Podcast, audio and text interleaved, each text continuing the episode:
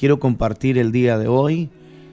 El plan de Dios se cumple aunque haya diversos obstáculos. Ese es el título del devocional que hemos compartido hoy y le pedimos a Dios que nos dé la sabiduría y la inteligencia para poder eh, aprovechar y poderle sacar el jugo eh, en este tiempo a, a este espacio devocional y que usted sea bendecido.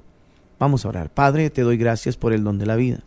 Gracias por cada oyente, por cada persona que nos escucha al norte, al sur, al este y al oeste, ya sea en nuestras fronteras o fuera de ellas. Que la palabra llegue, Señor, por medio de las redes sociales y que muchos sean altamente edificados por tu palabra y que recuerden, Señor, que el plan tuyo se cumple, aunque sigamos viendo obstáculos y circunstancias que parecen que todavía no vamos a ver lo que tú ya nos prometiste. Pero Dios no importa cuántas veces y cuánto tiempo se pueda eh, mirar la circunstancia difícil, tú has determinado cumplir el plan en nuestras vidas. Tú has determinado, Señor, abrir caminos donde no hay. Y tú eres el Dios que nos sostiene, que nos alienta, que nos ayuda, que nos transforma. Te pedimos, Señor, que este espacio sea para eh, recordar de que, de que Dios tú eres fiel y que vas abriendo caminos donde no existen, donde no hay. Gracias porque hoy aprenderemos de tu palabra y tu palabra es siempre tan clara y tan bendita y tú, oh Dios, estás con nosotros. Hermanos, entramos al libro de Segunda de Samuel y quiero tratar de resumirle los cinco primeros capítulos, casi que los cinco o seis primeros capítulos de esta forma, muy rápidamente para porque aquí muestra mucho de la historia de, el, de, de, lo que sucede después de la muerte de Saúl. Entonces, déjeme hacerle un breve resumen. Habíamos, eh, eh, habíamos compartido de que en el libro de, del, último capítulo eh, de Samuel, ¿verdad? De primera de Samuel en el capítulo 31, había muerto Saúl y también habían muerto sus hijos. Pero cualquiera que, que cree o piensa, dijeron, ahora sí, ya el campo está abierto para que David se consolide como rey de Israel. Pero esto no sucede. Por eso es que le pusimos a este devocional, el plan de Dios se cumple aunque haya diversos obstáculos. Y es que quiero eh, darle una, un, un, o contarles un poco de la historia de lo que sucede, ¿verdad? Dentro de los primeros cinco capítulos del libro de Segunda de Samuel. Saúl se, de alguna manera se echa sobre su espada porque él dijo, yo no quiero que estos incircuncisos, eh, ¿verdad? Este, me maten, yo mejor prefiero matarme. Pero resulta que esto en el capítulo 31, eh, esta acción donde, donde David se lanza sobre su espada y, y también el escudero le sigue y hace lo mismo, podemos encontrar que en el libro de Segunda de Samuel, capítulo 1, nos muestra una claridad más de ese panorama, de cómo fue la muerte de Saúl. Aparentemente, según lo que hemos leído, Saúl se lanza sobre su espada, pero queda vivo. Y entonces en ese momento que queda prácticamente agonizante, se acerca un, ¿verdad? Se acerca eh, un amalecita cuando él se lanza sobre la espada y, él queda vivo. Entonces aparece un, enemigo de él, un amalecita y le dice, este, eh, el rey le dice que por favor, que quién es, él le dice soy un amalecita y prácticamente ahí termina de acabarlo ese eh, amalecita a petición del mismo eh, Saúl. Y son de estas cosas que uno se queda pensando y queda analizando. Y el primer punto que quiero eh, clarificar en esta, en esta exposición es que un, un amalecita es el que prácticamente termina de acabar con la vida de Saúl. Muere en manos de los que él no eliminó por desobediencia.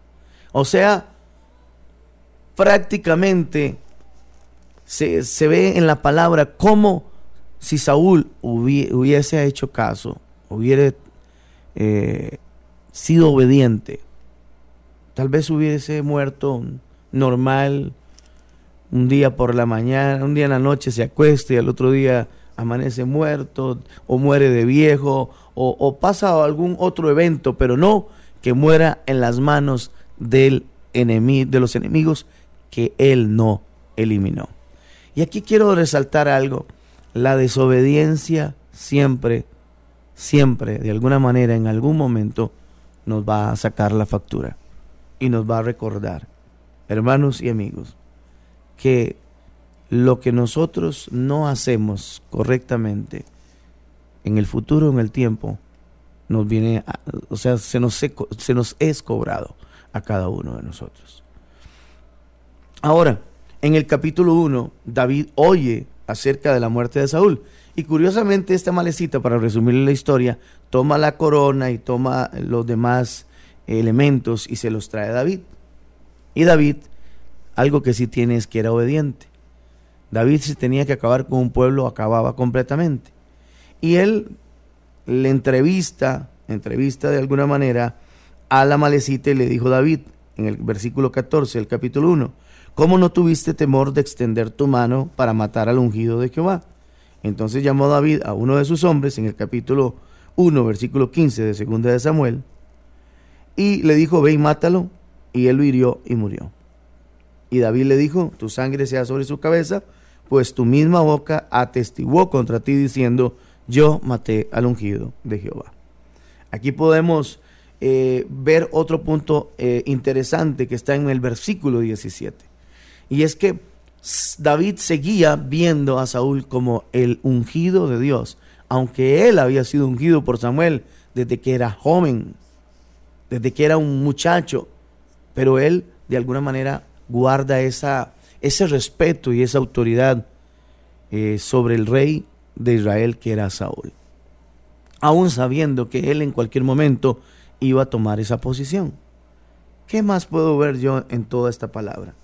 Dice el versículo 17 del capítulo del segundo libro de Samuel, y endechó David a Saúl y a Jonatán su hijo con esta endecha, y dijo que debía enseñarse a los hijos de Judá, y aquí que está escrito en el libro de Jacer.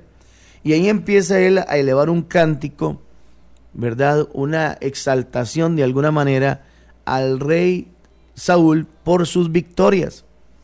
Y qué bonita mentalidad tiene el rey David no solamente acordarse del, rey Saúl, que lo perseguía y que lo, de alguna manera lo volvía, lo, volvió loco prácticamente persiguiéndolo, eh, eh, decide acordarse de las cosas buenas y de las victorias, tanto que tuvo Saúl como las victorias que tuvo Jonatán. Y ahí es donde uno eh, dice, qué bonita la actitud de David y la actitud de David fue, de alguna manera, resaltar lo bueno que hizo, hizo este, Saúl y Jonatán. Y ahí es donde uno ve que no hay rencor en el corazón. Y la primera enseñanza es, recordemos de la gente lo bueno que ha hecho. Recordemos de las personas las cosas buenas que han sembrado en nosotros. Siempre nosotros tendemos a recordar lo negativo de las personas. Yo no sé quién te ha hecho daño en la vida, en el camino de tu en el camino de, esta tierra, quién eh, ha hecho que en algunos momentos usted se haya molestado, enojado, resentido. Yo, yo no conozco exactamente cuál es la historia de su vida, pero siempre debemos recordar las cosas buenas que hicieron incluso aquellas personas que se convirtieron en nuestros enemigos de un momento a otro. Y, y sacar ese, ese odio en el corazón si está o ese resentimiento. Y aquí vemos que David exalta las victorias de Saúl y también de Jonatán. Ahora, en el capítulo 2, para seguir avanzando rápido, en el capítulo 2 vemos que David ya es coronado como rey de Judá, pero no rey de Israel, ¿verdad? Él ya había consolidado su grupo con el que se movía, con el que iba de acá para allá, con la tribu de Judá. Él estaba ya totalmente consolidado dentro de ese, de ese, de ese grupo de personas. Pero Dios no lo había llamado a ser únicamente rey de Judá, sino rey de todo Israel. Y ahí es donde David eh, empieza o más bien se da la posibilidad de que ya públicamente lo proclamen rey de Judá. Pero según avanzamos en la historia, usted se va a dar cuenta que aparece un hombre llamado Amner. ¿Recuerda quién era Amner? Amner era el general o era el guardaespaldas de este Saúl. Y entonces Amner dice, no, no, aquí la situación no termina. Habrá muerto el rey Saúl, es cierto, pero aquí no le vamos a dar el trono de Israel de una manera fácil y puesta, como dice en bandeja, al rey David. Entonces Amner, como era una persona muy influyente, una persona muy conocida en el pueblo de Israel, entonces busca al único hijo que le quedaba a Saúl que se llamaba Isboset. Entonces él se busca, él se encarga de buscarlo y prácticamente nombrarlo sucesor del trono de Saúl. Y tal vez alguien diría, ¿cómo puede ser esto posible? Pues sí, siempre eh, de alguna manera Amner quería mantener la dinastía por lealtad a la familia de Saúl, porque él seguía viendo de alguna forma o de alguna manera a David como un fugitivo. Todo, todo parecía que cuando muriera Saúl, todo estaba servido para que eh, David fuera el rey de Israel. Y no sucedió así. Y vemos en el capítulo 3, vemos en el capítulo 3 que hubo larga guerra entre la casa de Saúl y la casa de David. Pero David se iba fortaleciendo y la casa de Saúl se iba debilitando.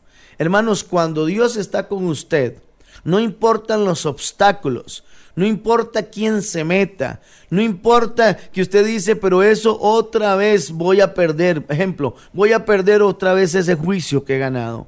Voy a perder esa, esa batalla o voy a perder, perder la guerra o todo el esfuerzo para llegar a este punto ha valido de nada. Y no, nosotros no debemos pensar así. Si Dios prometió guardarte, protegerte, liberarte y ponerte en el lugar que Él dijo, no importa cuántos obstáculos se levantan, Dios te ha dicho, yo estaré contigo. Pero para eso es importante la obediencia. Para eso es importante que usted se mantenga diciendo, no es en mi tiempo, sino es en los tiempos de Dios. Y dice en el capítulo 3, pues estoy tratando de resumirle todo lo que pueda para no leer todos los versículos.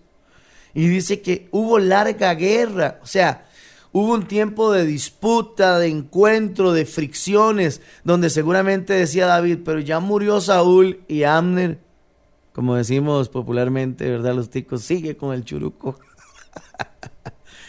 El hombre está de necio, como dicen, y no quiere reconocer que yo soy el rey que Dios va a poner. Y eso es lo que nos, nos presenta en el capítulo 3. Aparte de eso, que eh, nos presenta este capítulo que David tuvo seis hijos, ¿verdad? Este tuvo seis hijos, que entre ellos los que resaltan y resaltarán en, la historia es el famoso este, eh, Absalón, ¿verdad? Que es uno, un protagonista de las siguientes historias que podemos encontrar en el libro de Samuel. Y ahí vemos que eh, David era, ya, ya había sido ungido en público en Hebrón, proclamado rey de Judá, pero todavía no estaba proclamado como rey de Israel. Ahora, em, si nosotros vamos al versículo 14, nos vamos a dar cuenta o más bien en el versículo 6 del capítulo 3, había guerra entre la casa de Saúl y la, casa de David. Aconteció que Amner se esforzaba por la casa de Saúl. Amner era un general, pero también era como un príncipe, o sea, tenía tanta autoridad y tanto poder para seguir eh, buscando la manera de que eh, la dinastía de Saúl no cayera. Y entonces busca a Isboset, Amner lo pone como como, como rey de alguna manera de Israel y se da de alguna, alguna situación un encontronazo entre Isboset y Abner porque resulta que Abner pues eh, se acuesta con una concubina que era de eh, Saúl. Isbosel le reclama, Isbosel le dice que como qué barbaridad, ¿por qué hizo eso? Y Abner se molesta, se incomoda y le dice, ¿sabe que usted no tiene que decirme a mí nada? Porque yo tengo la posibilidad de entregarte y de confirmar el trono de David sobre Israel y sobre Judá. Yo eso lo puedo hacer. Entonces aquí lo que me llama la atención es como un personaje como Abner tenía tanto, tanta credibilidad y tanto poder. Ahí es donde uno se da cuenta que qué, importancia, qué importante en la vida rodearse de personas capaces, de personas inteligentes, de personas leales también. Aquí resalto la lealtad de Abner.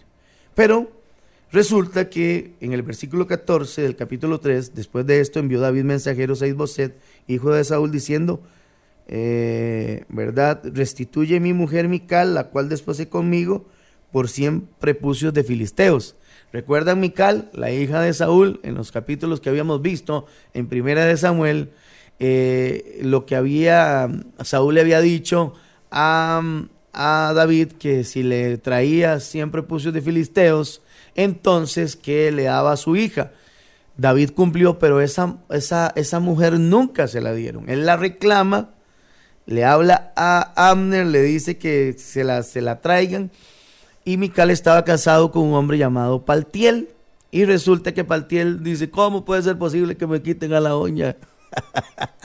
Pero la doña, como decimos popularmente, su mujer no era mujer de él. Él la tuvo durante un largo tiempo. Y David dice, bueno, como yo voy creciendo y yo me voy fortaleciendo cada día más, yo voy pidiendo lo que yo me gané. Yo me gané a mi cala, así que me la traen. No me importa si ya se casó con Paltiel. Y dice que Paltiel se fue llorando, llorando, llorando hasta que se topó a Abner y Abner le dijo, hágame el favor y váyase, ya aquí no hay nada que hacer. Se la tengo que devolver a David. Y de verdad, eso sucedió. En el versículo 17 del capítulo 3, Abner habla con los ancianos de Israel diciendo, hace ya tiempo procuráis procurabais que David fuese rey sobre vosotros. Ahora pues háganlo, porque Jehová ha hablado a David diciendo, por la mano de mi siervo David libraré a mi pueblo Israel de la mano de los filisteos y de la, de la mano de todos sus enemigos. Entonces, ¿qué podemos ver acá? Podemos ver que de alguna manera el pueblo de Israel sufría con los filisteos. Y aunque habían puesto a Idboset, como decir el último hijo que le tocó a Saúl, era, eh, el nombre de Isboset significaba el, nombre de la vergüenza, si no me equivoco. Ese era el, nombre de Isboset. Y entonces apenas estuvo como dos años gobernando. Pero ahí empezó Abner a, a entender que el rey que había sido llamado para, para Israel era David porque cada vez se fortalecía más. Hermanos, y esa es, esa es una parte que yo quiero recordarle a usted y decirles a ustedes, en medio de las circunstancias de la vida, Dios te va a ir fortaleciendo. Dios va a ir estando contigo. Dios va a darte las formas y las, las estrategias para que vayas creciendo espiritualmente y en las áreas que Dios quiere desarrollarte. Y entonces Dios de alguna manera no solamente había mostrado una palabra, sino que ya venía fortaleciendo. O sea, hay hechos y palabras que confirman y que establecen que David iba cada vez más en aumento, en aumento. Y déjame decirle algo, aunque todavía no mires lo que estás, lo que donde Dios te va a llegar, Dios te va a ir dando señales para que los que están alrededor tuyo se den cuenta que vas creciendo, estás hecho para cosas grandes, que Dios te respalda, Dios mismo te respaldará. Dios mismo estará contigo. Dios mismo usará a los que fueron tus enemigos para, para que reconozcan que va o la victoria de Dios está contigo y en tu vida. Y eso es lo que podemos ver eh, prácticamente en este versículo 18, cuando Amner de alguna manera habla con los ancianos de Israel. Así que eh, aquí hay un pacto entre David y Amner. ¿Para qué? Para que el pueblo de Israel no siga más separado, sino que se empiece a unir para atacar a sus verdaderos enemigos y no pelear entre ellos.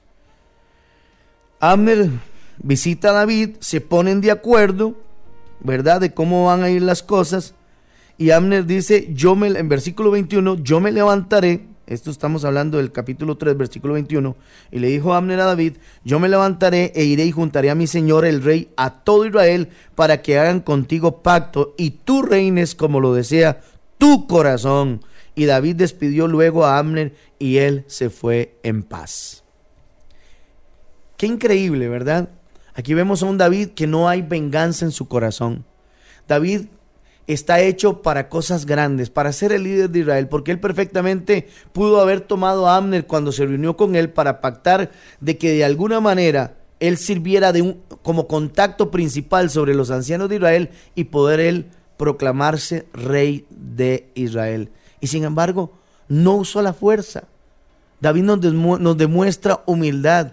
David nos demuestra que las cosas se hacen bien, no se hacen forzadas, que a pesar de que hubo una, gran, una larga guerra entre la casa de Saúl y la casa de David, llegó el momento en que Abner reconoció y entendió que el respaldo que había sobre David era muy grande y que él lo tenía, comprender, tenía que comprender de que no era porque le caía muy bien a mucha gente, sino porque Dios estaba con él ellos tenían que unirse de alguna manera para atacar a su verdadero enemigo. Hermanos, ¿cuántas veces a nosotros nos pasa lo mismo? Estamos peleando, estamos discutiendo entre hermanos, no estamos avanzando en el reino por pelear entre nosotros, por discutir entre nosotros. Y el enemigo, el enemigo poniendo esa cizaña, el enemigo poniendo esos, esos planes eh, de destrucción entre nosotros cuando Dios nos ha llamado a la unidad. Aquí un verdadero líder une, pero un verdadero líder une bajo el respaldo de Dios. Y David tenía el respaldo de Dios. Qué importante que un líder tenga el respaldo de Dios, porque si en ese líder está el respaldo de Dios, hermanos, todo va a caminar. Saúl nunca pudo unir. Dios se había apartado de él. Pero sin embargo, vemos en la historia de estos primeros cinco capítulos del libro de Segunda de Samuel, cómo todo se iba dando para que llegara el momento en que David se consolidara como rey de Israel. Ahora, dentro, dentro de las situaciones de vida, empieza a aparecer una justicia humana de la cual David no está de acuerdo, porque David tiene algo, él había sido, o, él fue un hombre que tenía tanto acercamiento con Dios. Y eso es otra cosa que debemos resaltar. ¿Por qué iba creciendo, se iba fortaleciendo David dentro de todo el pueblo de Israel? Porque él confiaba en Dios, porque él le gustaba hacer lo correcto, pero sobre todo porque él no pagaba mal o, no pagaba mal por, por, por mal, sino que pagaba bien por mal. Y esto no sucede, sin embargo, dentro de, su, de sus hombres. Había un odio, había un malestar, querían hacer las cosas a su manera y lo que hacían era ensuciar la cancha. Porque el enemigo siempre va a buscar las formas y la manera de que la iglesia se divida. Si el enemigo siempre va a buscar de que la gente se esté peleando. Los filisteos escucharon que David había sido ungido por rey sobre Israel. Subieron todos los filisteos en el capítulo 5, eh, versículo 17 y todos los filisteos para buscar a David. Y cuando David lo oyó, descendió a la fortaleza. Y vinieron los filisteos y se extendieron por el valle de Refeín. Entonces, versículo 19 del capítulo 5, vemos a un David consultando a Dios. Hermano, quiere la victoria en su vida, en su casa, en lo que Dios le ha prometido, en lo que Dios ha dicho que hará con usted. No permita, no permita que su corazón se desvíe y se vaya tras el poder que usted está logrando, las cosas que está alcanzando, sino que siempre mientras usted va creciendo y Dios se va engrandeciendo en su vida, usted no deje de consultar a Dios. Él consulta a Dios y esta parte me gusta muchísimo en el capítulo 5. Él consulta a Dios y dice, Jehová le respondió a David, versículo 19, el capítulo 5, ve porque ciertamente entregaré a los filisteos en tu mano. Y vino eh, David a Baal Perasín, y allí los venció David y dijo, quebrantó Jehová mis enemigos delante de mí, como corriente impetuosa. Por esto llamó el nombre de aquel lugar Baal Perasín. Y dejaron allí sus ídolos, y David y sus hombres los quemaron. Y los filisteos volvieron a venir y se extendieron en el valle de Refaín. Y consultando David otra vez a Dios, él le respondió, no subas, sino rodéalos y vendrás y vendrás a ellos enfrente de las balsameras. Y cuando oigas ruido como de marcha por las copas de los balsamares o balsameras, entonces te moverás, porque Jehová saldrá delante de ti a herir el campamento de los filisteos. Dios necesitaba unificar a Israel para que Israel peleara con sus verdaderos enemigos, que eran los filisteos. Aquí hay algo que me, que me llama mucho la atención en este capítulo 5. El Señor ha abierto brechas a mi paso entre mis enemigos. O sea, Él va delante de nosotros como poderoso gigante, acabando a aquellos que nos quieren destruir y que quieren acabar con nosotros. Y eso es lo que quiero plantear. O sea, Dios le dice, yo voy de alguna manera adelante y cuando usted escuche ese ruido, usted entra que yo le voy a dar la victoria. Aquí demostramos, hermanos, y vemos bíblicamente que Dios actúa de maneras sobrenaturales para confundir a nuestros enemigos y para que nosotros podamos obtener la victoria. ¿No le parece lindo? Dios va delante de nosotros. Quédese usted en mente con ese pensamiento. Dios va delante suyo. Damos gracias a Dios y yo espero que este tiempo de palabra, estos cinco capítulos así resumidos rápidamente, si usted los puede leer, léalos y estoy seguro que va a aprender mucho. Vemos acá que David no paga mal por mal. David, los enemigos que quedaban de David caen es cierto, por personas que estaban alrededor de él y tenían muchas cuentas que saldar, pero David no está de acuerdo con esas muertes. David agrada, se agrada delante, o, o la gente se agrada de la actitud de David con sus enemigos de Israel. Y entonces se va consolidando. Dios está con él. Dios lo empieza a engrandecer. Porque, se los vuelvo a decir, el plan de Dios se cumple aunque haya diversos obstáculos. Y entonces ya el reino se prepara para él, se unifica, rey de Judá y rey de Israel. Y entonces David empieza a atacar a sus verdaderos enemigos, pero no lo hace solo, lo hace con Dios. Y Dios nos dice hoy, tus enemigos caerán delante de ti si te mantienes unido, creyendo, confiando y consultando conmigo. Espero que este devocional haya sido de mucha bendición para ti hoy, mañana y siempre.